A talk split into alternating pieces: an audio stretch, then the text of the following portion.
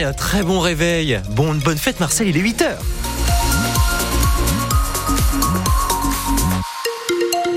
On peut dire bon fête Marcel aussi, mais ça, ça, colle beaucoup moins bien. Les températures pour ce matin, de moins 5 à 5 degrés en région cet après-midi, de 9 à 15 degrés pour les températures. Ça va se réchauffer de façon importante et conséquente pour aujourd'hui et demain avant le retour des négatives.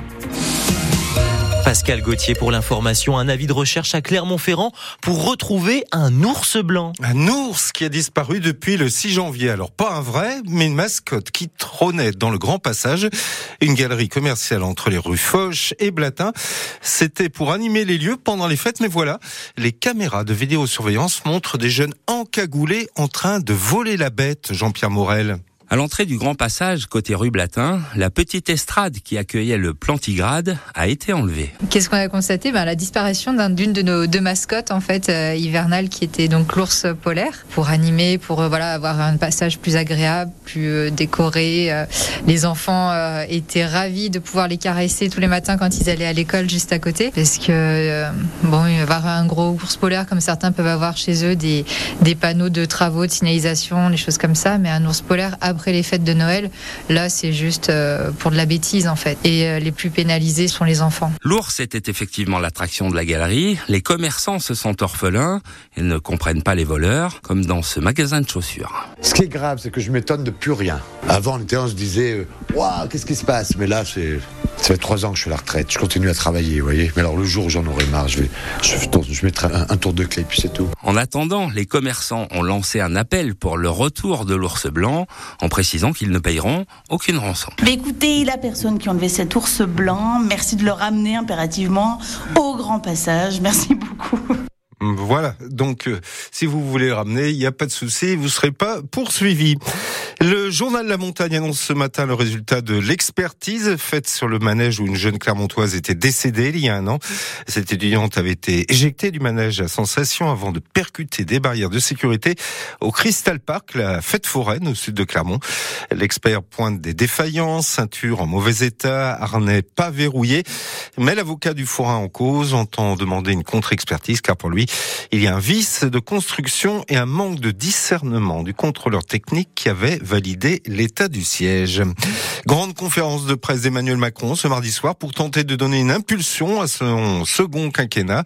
C'est la deuxième fois seulement qu'il se prête à cet exercice et à partir de 20h15 à suivre à la télévision et sur francebleu.fr. En attendant, hier soir, il a appelé à l'unité tous les parlementaires de son camp en vue des élections européennes. On connaîtra aujourd'hui la dizaine de Bourbonnais choisis pour porter la flamme olympique. Il y a au total 11 000 Français qui vont le faire pour Paris 2024. Ils vont se relayer dans toute la France du 8 mai prochain jusqu'à la cérémonie d'ouverture. On connaîtra aussi ce soir les tenues des 800 athlètes de l'équipe de France olympique et paralympique. Ce sont elles que nos sportifs français porteront l'été prochain à Paris quand ils tenteront de décrocher des médailles. Mais le service des sports de Radio France a déjà pu le découvrir en exclusivité. C'est dans l'usine Lecoq Sportif de Où est installée la marque de sport. 1060 modèles y sont confectionnés, 1 300 000 exemplaires au total. Emma Sarango est passée par l'atelier fabrication. Courbée sur sa machine, Marguerite manipule un carré de tissu sur lequel est inscrit le mot France. Là, je suis en train de faire le, le montage des t-shirts. Je suis en train de fermer les côtés.